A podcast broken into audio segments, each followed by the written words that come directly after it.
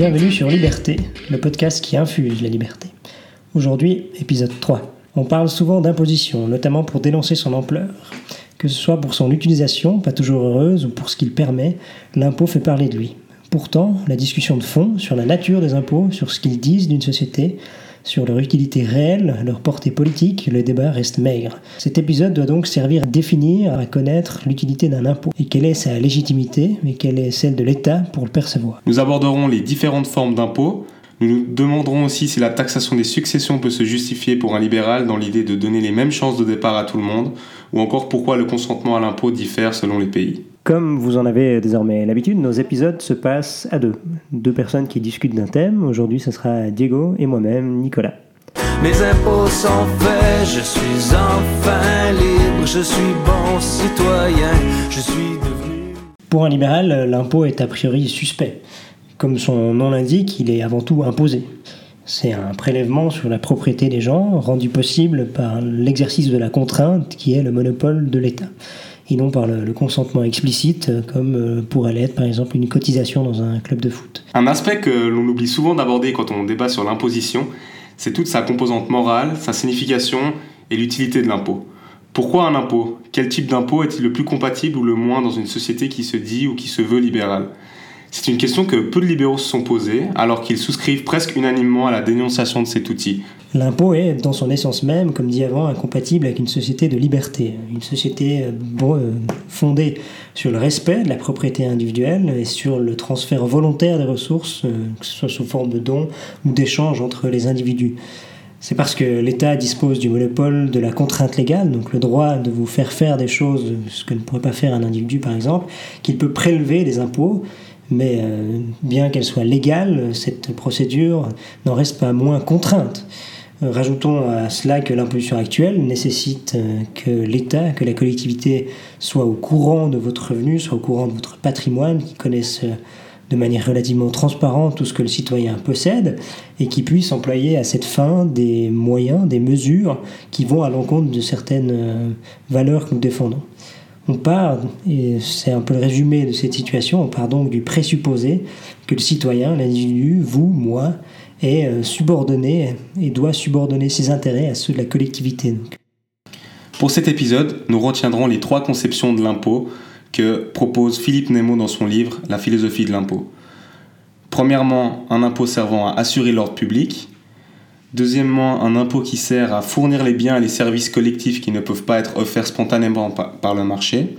Et enfin, un impôt qui a comme utilité de réduire les inégalités sociales. La notion d'ordre public. Il s'agit ainsi d'assurer la tranquillité, exemple du tapage nocturne, la sécurité, exemple de la conduite automobile, et la salubrité publique, exemple des épidémies, maladies ou des pollutions. Le premier, l'impôt unique, euh, qui a pour but d'assurer l'ordre public. Dans la vision de Nemo, cet impôt remplit donc un rôle négatif. Il donne mission à l'État d'empêcher les agressions, des atteintes à la propriété. Donc c'est ce qu'on appelle l'État gendarme, l'État surveillant. En gros, il doit assurer l'ordre public. La valeur de l'ordre public pour chaque citoyen est incalculable, car elle est arbitraire. L'État doit l'assurer pour tout le monde, il ne peut pas seulement l'assurer pour une partie des personnes. Un riche risque de perdre plus en cas d'atteinte à la propriété, ce risque doit être couvert par une assurance, mais n'est pas lié à l'État, qui doit lui assurer seulement la sécurité. il faut faire la différence entre la sécurité et les dégâts liés à une atteinte. Donc c'est clair qu'un riche avec une grande maison a un plus grand, enfin beaucoup plus à perdre qu'une personne moins fortunée par exemple, mais c'est pas pour autant qu'il n'a pas le droit à la même protection. Car au final, tout le monde profite euh, d'une sécurité euh, maximisée. Quand on parle de sécurité publique ou d'ordre public, on parle pas seulement du fait d'agresser une autre personne ou d'agresser sa propriété, on parle également de tranquillité, de pouvoir commercer de manière relativement tranquille, de pouvoir converser avec d'autres personnes, échanger. Donc c'est euh, tout cela que l'État doit garantir. Alors pour ce genre de service, il faudrait payer une sorte de forfait qui serait le même pour tous, indépendamment du revenu ou indépendamment de la fortune. Mais une objection que l'on pourrait faire à ce type euh, de taxe, c'est qu'une taxe unique frapperait de manière disproportionnée les moins riches, car elle est évidemment plus douloureuse. Toutefois, si l'intention finale est de faire participer tout le monde à un service qu'il consomme en tant que comme un pot commun, eh bien, par principe d'équité et non pas d'égalité, il pourrait se justifier.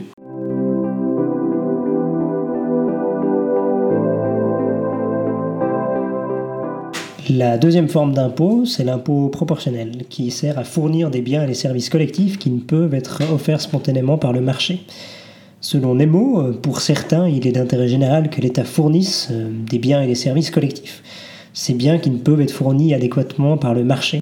Des services qui sont utiles au public. Euh, il s'agit par exemple de fournir des infrastructures de transport, de communication, l'aménagement du territoire, ou encore des politiques de santé publique ou d'éducation. Ces biens et services sont collectifs par nature. Ce qui les unit, c'est l'idée que le citoyen paye et qu'il reçoit quelque chose en retour et que ces services sont fournis de meilleure façon ou de manière optimale en étant collectifs. Si l'intervention de l'État doit être ici non la norme, mais un recours qui n'est justifié que là où l'expérience montre que le privé, le marché ne peut pas fournir ses services à la collectivité, mais que euh, l'État est nécessaire. Et comme ces services seront utilisés de façon variable par le citoyen en fonction de ses activités, de son mode de vie, qui dépendent eux de son revenu, le paiement ne peut pas être égal pour tous, mais proportionnel. Donc proportionnel par rapport à son revenu, mais surtout par rapport aux services qu'il utilise et dont il bénéficie.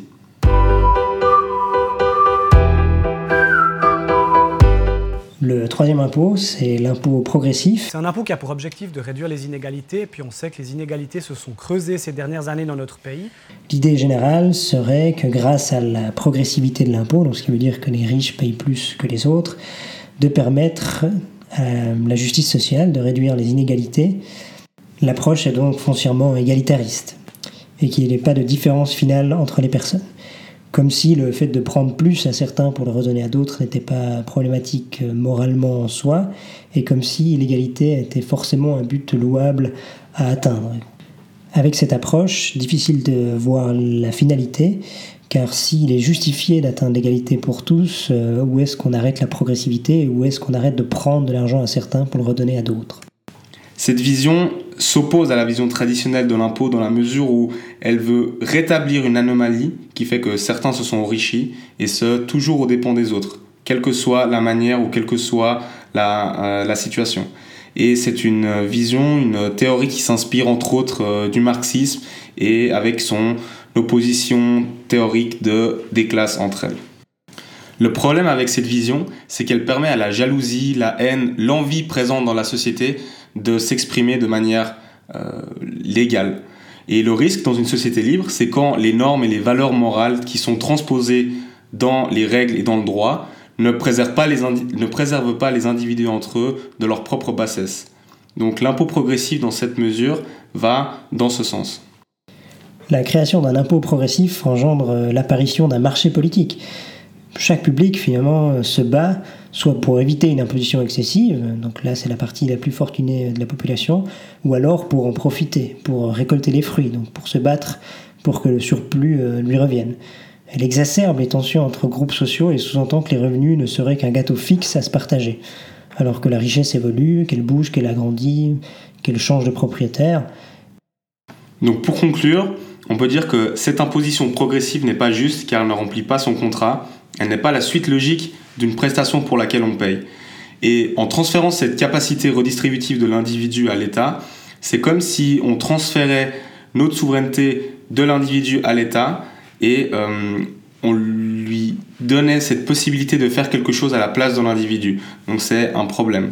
Car avec l'argent récolté, l'État reçoit aussi la responsabilité de quelque chose. Si on juge que c'est par l'impôt qu'on remédie aux inégalités ou qu'on veut remédier aux situations... Euh, difficile de certains, d'une partie de la population, on transfère ce rôle à l'État. Donc c'est finalement une entité collective qui doit s'en occuper, et nous, en tant qu'individus, on n'est plus chargé de cette mission-là. Donc c'est aussi une déresponsabilisation de l'entier de la société si on le fait passer par l'impôt. Nous comprenons votre douleur. C'est une triste disparition. Mais dans votre malheur, n'oubliez pas de régler vos droits de succession. Si l'impôt progressif rencontre euh, une animosité assez générale parmi les libéraux, une autre forme d'impôt qui peut réduire, euh, enfin, servir à réduire les inégalités sociales qui est évoquée, c'est l'impôt sur les successions, qui fait euh, débat même parmi les libéraux. L'idée de l'impôt sur les successions, c'est de donner les mêmes chances à tous lors du départ. Et on sait que l'égalité devant la loi est un principe cher aux libéraux. Mais à notre avis, il existe de bonnes raisons de s'opposer à ce type d'imposition. et à l'idée que euh, un privilège qui n'est pas dû à son propre mérite doit être euh, imposé pour que tout le monde soit sur cette même ligne de départ. On s'oppose à cette idée qu'il faille pénaliser les riches pour aider les pauvres. L'idée défendue par les libéraux, c'est l'égalité devant la loi, donc l'égalité face à la ligne de départ. Mais être égaux face à la loi ne veut pas dire qu'on est tous semblables, qu'on est tous les mêmes. Donc c'est juste qu'on ait tous les mêmes chances de pouvoir faire quelque chose, qu'on ait tous la possibilité de monter l'escalier. Mais si certains le montent plus rapidement, moins rapidement, parce qu'ils sont mieux armés pour y arriver, c'est pas ça la problématique. C'est juste qu'on doit avoir la possibilité de le faire. En plus, on l'oublie un peu vite, mais l'impôt sur les successions a déjà été imposé, hein, souvent même plusieurs fois. D'abord sur le revenu, ensuite sur le capital ou sur la fortune, ou encore même sur les dépenses via la TVA. Alors bien sûr qu'un héritier n'est pas forcément méritant, qu'il n'a pas forcément euh, la graine d'entrepreneur et qu'il n'a fait euh, absolument rien pour le mériter, c'est très clair. Et c'est pas pour autant qu'il faut légitimement lui prendre cet argent pour le redonner à d'autres. Car qui mieux que la personne qui a fait fortune pour sélectionner à qui il veut la léguer? C'est donc finalement deux conceptions qui s'opposent, ceux qui pensent que les fortunes accumulées par des individus sont à libre disposition de la collectivité et qu'une majorité peut décider ce qu'on en fait, tandis que nous, en tout cas les libéraux qui se sont attachés à la propriété et, aux droits des individus, on pense plutôt que la personne qui a fait fortune ou à qui elle appartient a tous les droits de décider comment est-ce qu'elle veut la léguer, est-ce qu'elle veut la dépenser, est-ce qu'elle veut la garder pour ses enfants, est-ce qu'elle veut l'investir dans une fondation ou euh, euh, de manière différente.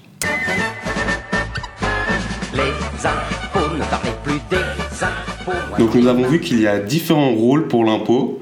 On a pu décortiquer ces rôles, son sens, les raisons pourquoi un impôt est, introduit et que cela dit beaucoup euh, d'une société.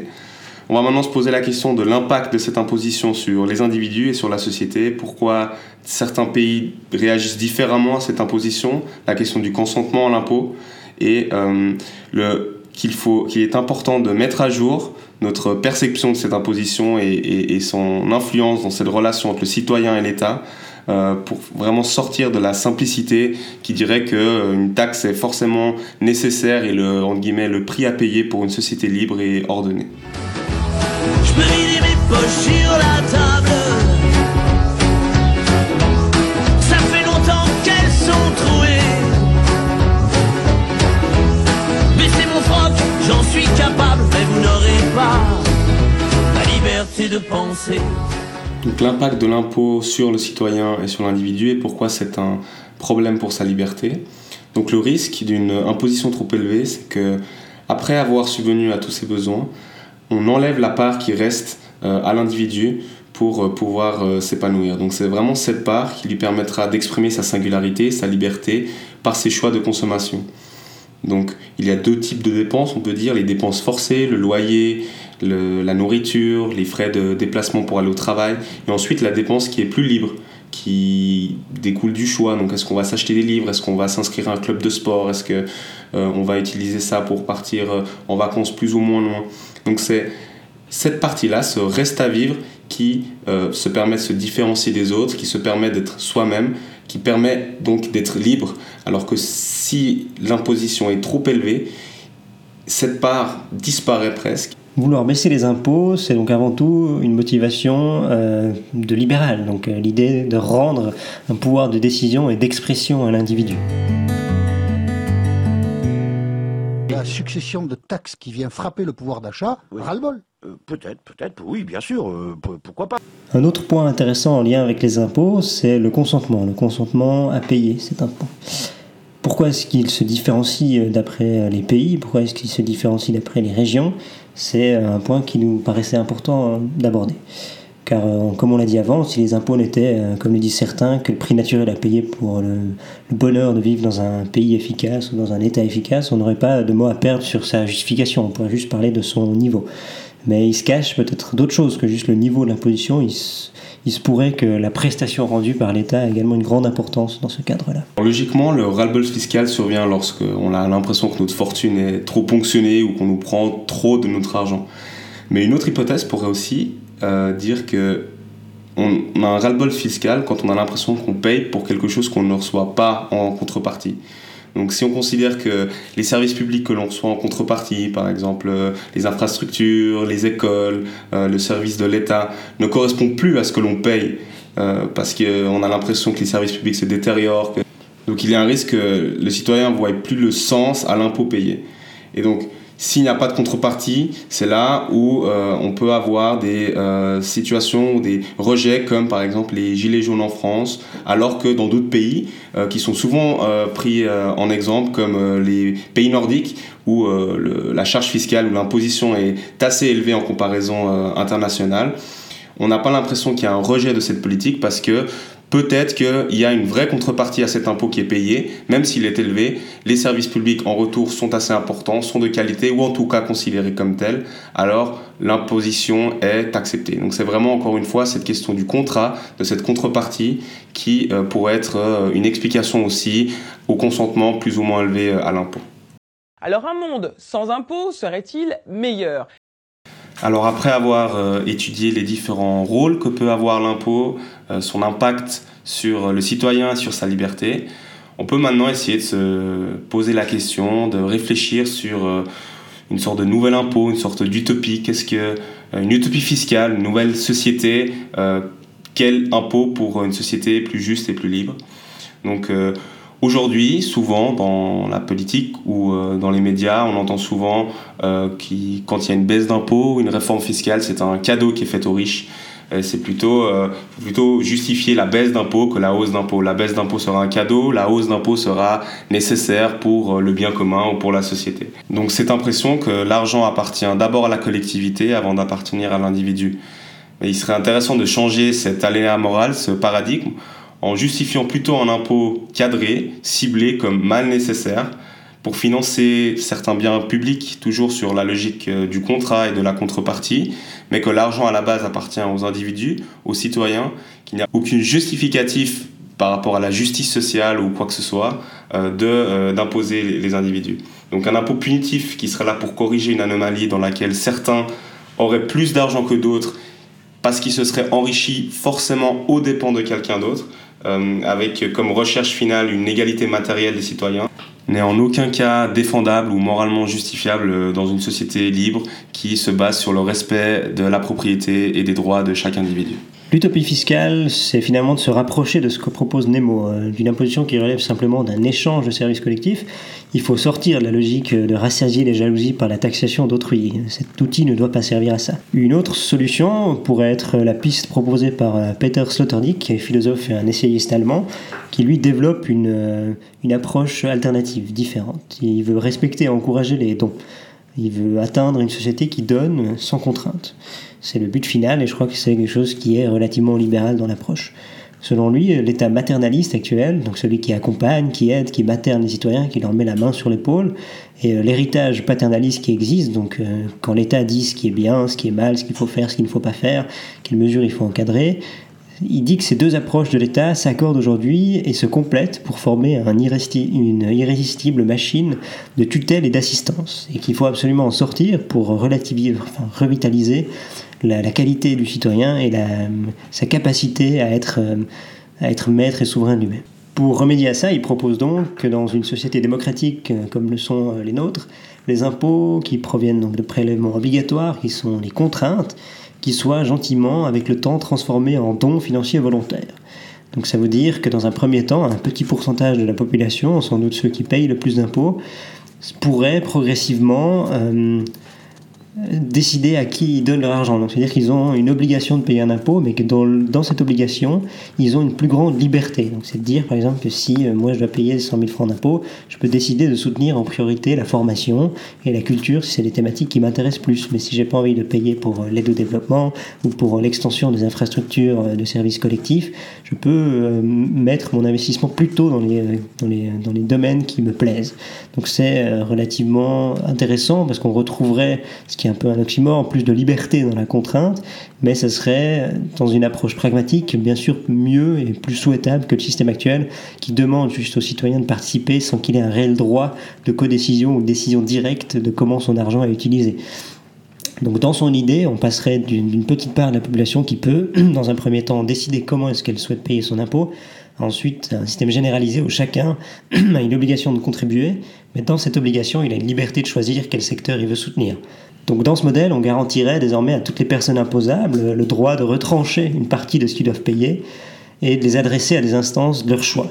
qui relèverait évidemment d'une liste établie à l'avance, donc ça reste très arbitraire, dans le sens il y aurait une plus grande participation active du citoyen dans la vie politique, dans la vie de la cité. Une autre alternative serait évidemment le, modèle qui euh, serait une sorte de paradis sur Terre, c'est de ne pas avoir besoin de payer des grands montants d'impôts de manière obligatoire et de se baser seulement sur une société d'échange.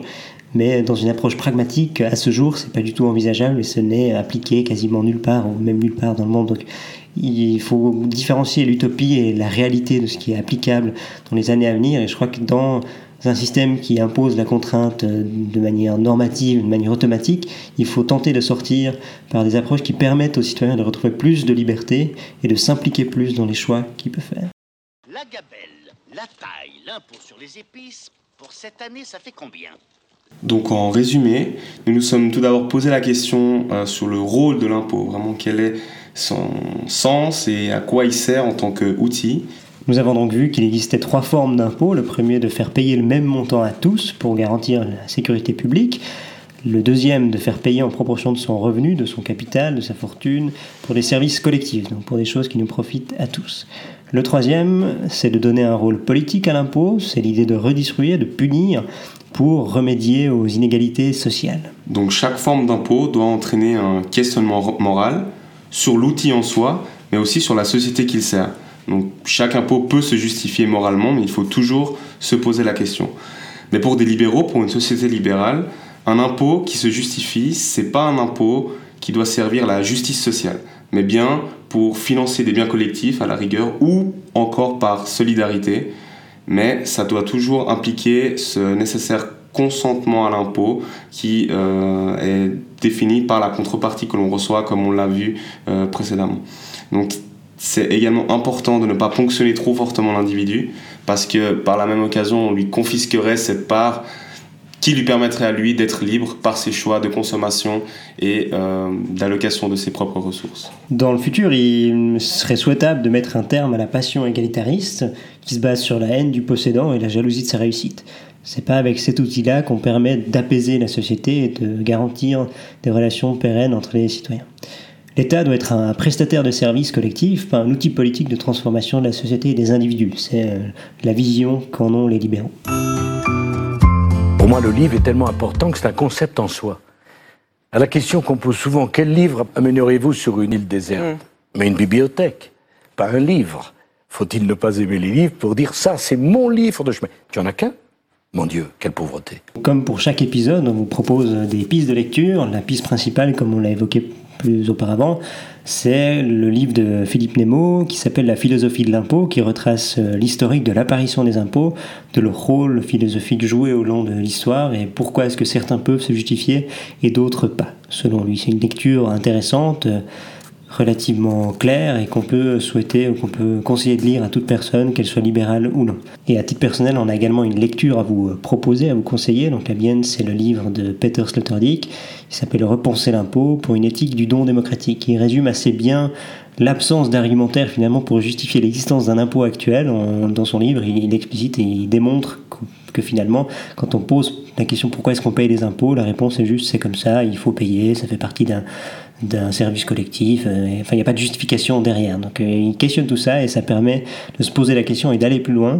Après, toutes les solutions qu'il propose ne sont pas forcément euh, évidentes et parfaites pour un libéral, mais ça va dans un sens qui réveille le citoyen et qui, à mon avis, serait souhaitable. Donc, pour moi, à titre personnel, j'aimerais conseiller le livre de Dorieux Gottfriedi qui s'appelle La passion de l'égalité.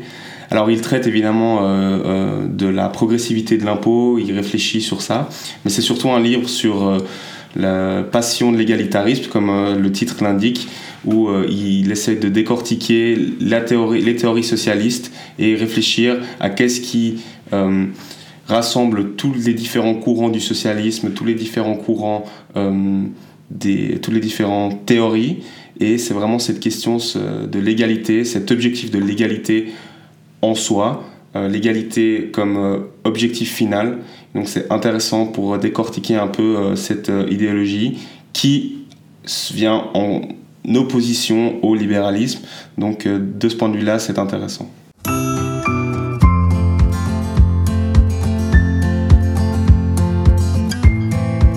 Le libéralisme et l'écologie, ça marche pas ensemble. Dans notre prochain épisode, on va parler d'une approche libérale de l'écologie. C'est un thème qui est très parlant en ce moment et il est sur toutes les lèvres, euh, entre les grèves et les prises de parole qui s'enchaînent, les citoyens inquiets qui demandent des actes, que ce soit politiques ou économiques. C'est pour nous un moment important pour euh, rappeler qu'il existe une approche libérale de cette thématique et euh, que malheureusement, souvent au passage, quand on parle d'écologie, on condamne le capitalisme et le modèle libéral. Le modèle libéral qui est basé sur le respect des libertés individuelles, donc les vôtres, et donc ça veut dire qu'on condamne finalement le modèle occidental qui se base sur ces libertés-là et qu'on souhaite passer à autre chose. C'est pour nous quelque chose de regrettable et on va essayer de démontrer avec des pistes de lecture, avec une approche circonstanciée, pourquoi est-ce que l'approche libérale du réchauffement climatique et les solutions pour faire face à ce défi collectif existent et pourquoi est-ce que c'est les meilleurs pour y arriver. Euh, on va essayer de démontrer comment est-ce qu'on peut allier liberté individuelle et responsabilité collective. Merci pour votre écoute. C'était Diego et Nicolas. À une prochaine.